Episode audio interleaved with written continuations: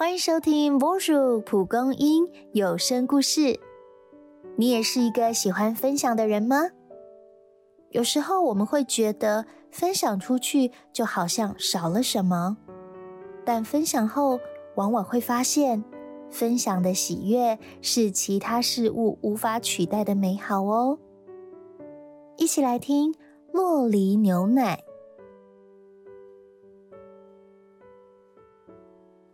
朋友送的巧克力，大家分着吃。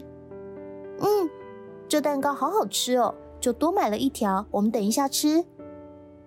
每当有人问凌云啊，你好像很怕别人饿着了哦，他总会开心的说：“ 因为我很喜欢跟别人分享啊。”出生在一个淳朴小镇的凌云，一家人和乐融融。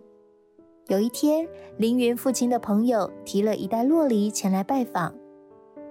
凌云从来没见过这种水果，好奇的问东问西，才知道这种水果在当时要价不菲，不是可以轻易吃到的。他和弟弟便满心期待着切开洛梨享用的那一刻。这要怎么吃啊？看着爸爸小心翼翼将洛梨切对半，挖出籽，接着将洛梨放入果汁机，再拿出冰箱的牛奶一起倒入。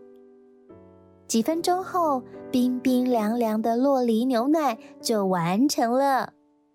凌云与弟弟正在垂涎三尺的时候，爸爸竟然说：“端去，请隔壁的王伯伯一家来喝。”我们自己喝都不够了，为什么还要分给别人？小小的凌云实在舍不得，心里忍不住嘟囔着，但还是照着爸爸的话端了过去。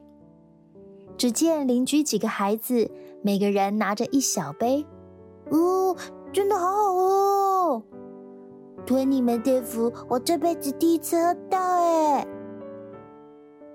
大家边喝边谈笑，每个人脸上都是开心的笑容。凌云也觉得自己这一杯格外的甘甜美味。凌云从这个时刻起，开始喜欢分享的滋味。